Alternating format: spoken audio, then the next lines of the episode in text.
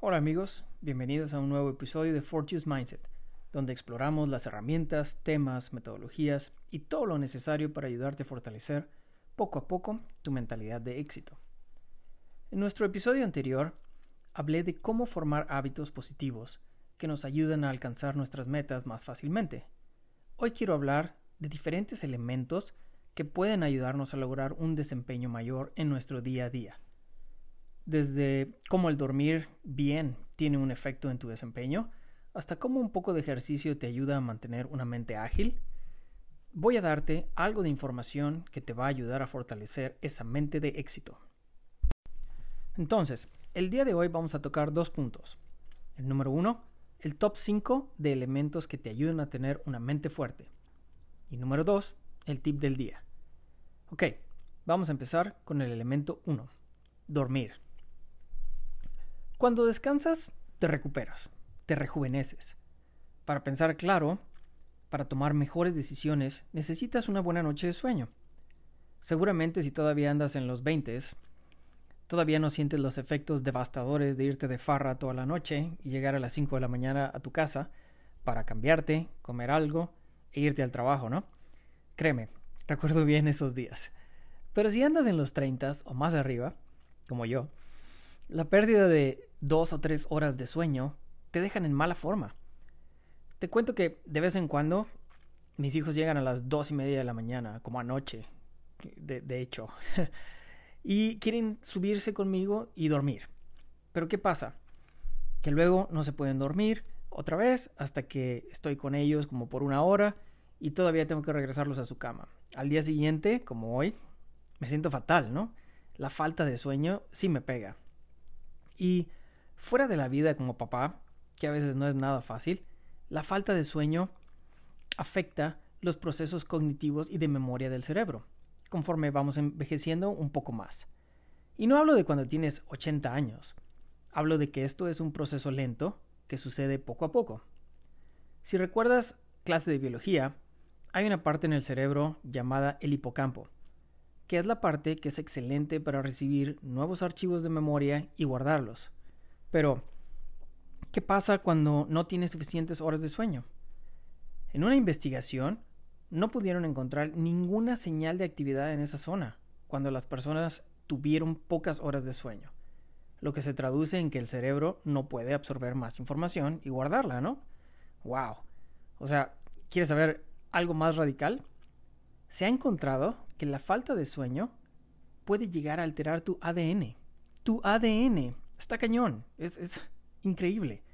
Otro experimento que hicieron fue que a un grupo de personas les dieron 6 horas de sueño en lugar de 8 ah, por una semana entera. Y el resultado fue que 711 genes fueron alterados. Alrededor de la mitad de ellos, de hecho, sí respondieron con mayor actividad, pero ¿qué tipo de genes fueron afectados? Los que se asocian con tumores, inflamación, estrés y enfermedades cardiovasculares.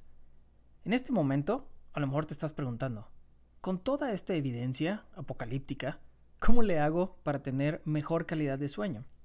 Ok, aquí van dos cosas que puedes hacer. La primera, tener consistencia. Consistencia de irte a dormir a la misma hora todos los días no importa si estás de vacaciones, es el fin de semana o tu mamá está visitándote. Pero no solo dormir, sino también despertarte a la misma hora. Cuando estás en este ritmo, en esta rutina, siendo consistente, hasta te das cuenta que no necesitas una alarma. Esto te ayuda muchísimo.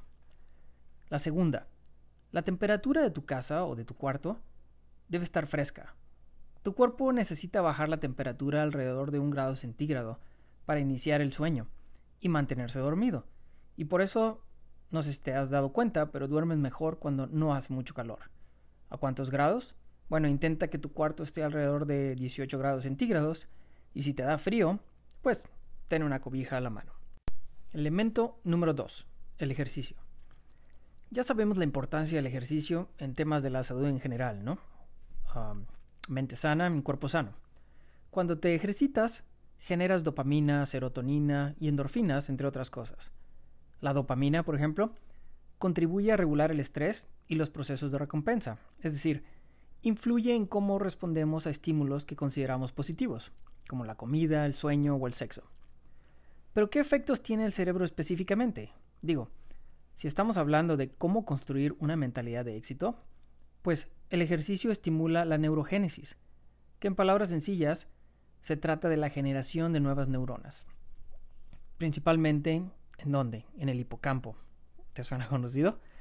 Que ahora ya sabes que es la zona del cerebro asociada al aprendizaje y a la memoria. La neurogénesis siempre está sucediendo, pero va disminuyendo conforme la edad avanza. Y el ejercicio promueve que ésta siga con un mejor nivel de producción. Ahora, también sabemos que la actividad física ayuda a contrarrestar consecuencias de enfermedades como el Alzheimer o el Parkinson, que son enfermedades que producen sustancias inflamatorias que dañan al cerebro. Se ha comprobado que durante el ejercicio se liberan factores neurotróficos y otras sustancias que contrarrestan estos procesos inflamatorios y que a largo plazo ayudan a tener una mente más activa y en forma. Ahora, cada quien tiene una preferencia con respecto a qué actividad física quiere realizar y con qué intensidad. Tú quizás quieras correr 5 kilómetros diarios y hacer sprints de vez en cuando para incrementar tu ritmo cardíaco, quemar más calorías, o depende de la meta que tengas. Pero quizá hay otras personas que definitivamente no aguantan los 5 kilómetros o simplemente no les gusta correr. Como yo, por ejemplo. Ya mis rodillas no dan para tanta velocidad, ¿no? Y es ahí donde debes tomar en cuenta tus preferencias el ritmo, el impacto y el nivel de intensidad adecuado para ti. Para mí quizá jugar videojuegos sea lo mejor, ¿no? No sé. Por otro lado, se recomienda hacer un poco de cardio y de pesas porque mantienes un sistema cardiovascular sano y a la vez generas músculo, que te ayudará cada día más conforme pasen los años. Como plus, pues te puedo también comentar que el ejercicio funciona como un antidepresivo. Las personas que sufren de depresión ven beneficios al hacer ejercicio y más aún si lo hacen de forma grupal, pues fortalecen los vínculos sociales y encuentran estímulo. Yo sé que este año pasado ha sido difícil y la parte social ha sido restringida muchísimo, pero si quieres ayudar más a tu cerebro, es algo que puedes hacer con todas las precauciones necesarias o simplemente pones en speaker a tu amigo para que te cuente su vida y los chismes del día mientras tú corres. Ok, elemento número 3. Una buena dieta.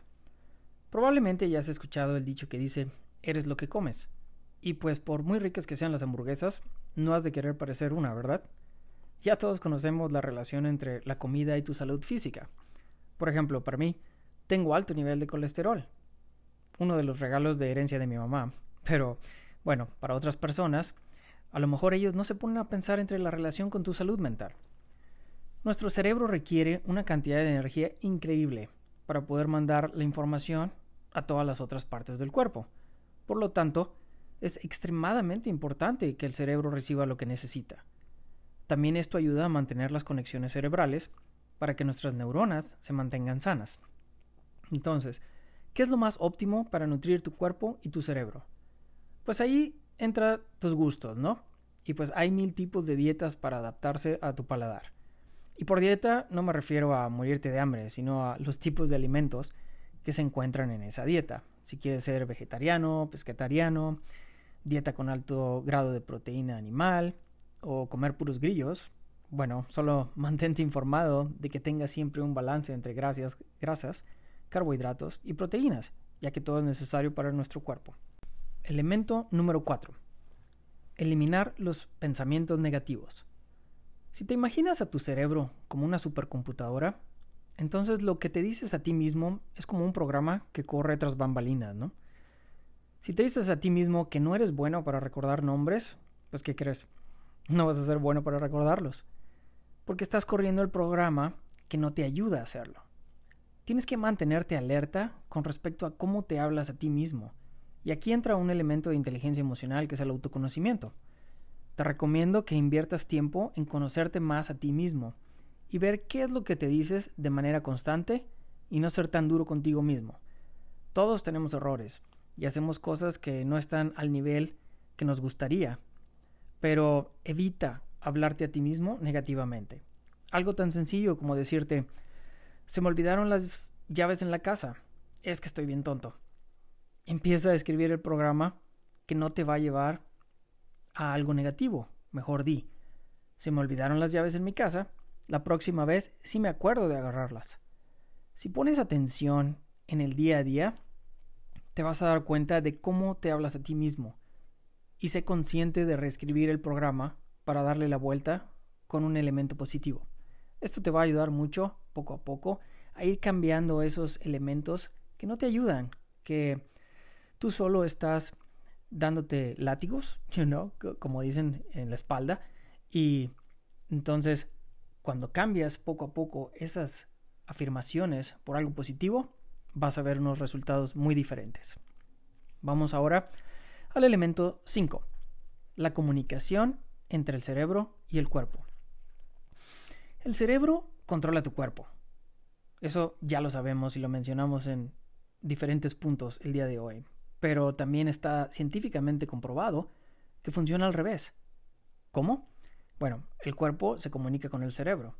Hablando de comunicación no verbal, por ejemplo, cuando pones una pose de poder, la pose de Superman o de Supergirl, que es parado, con los pies separados a la altura de los hombros, manos en tu cintura, cara levantada, y ahora imagínate la capa moviéndose en el viento.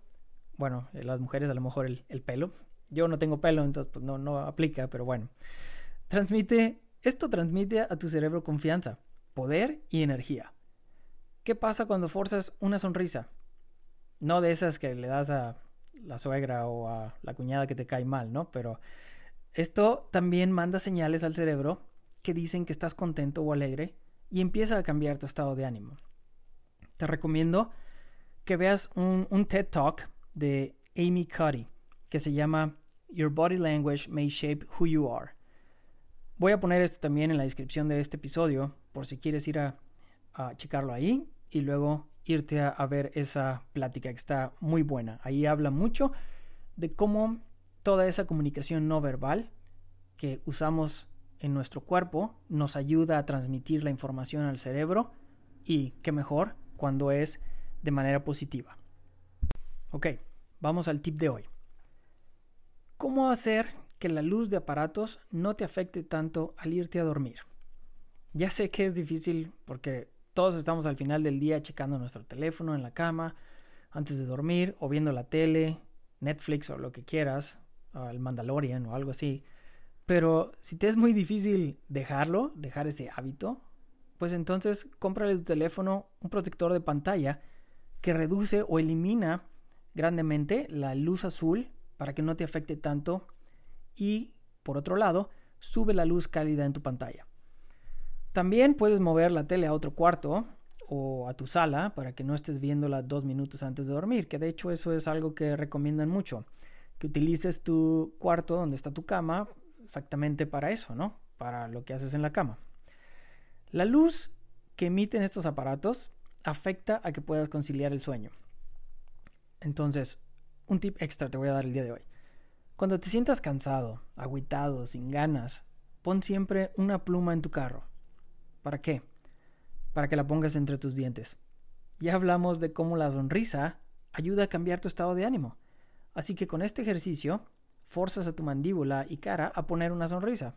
Agarras la pluma, la pones entre tus dientes y verás. Hazlo mientras manejas y ya verás que para cuando llegues a tu destino te vas a sentir mucho mejor.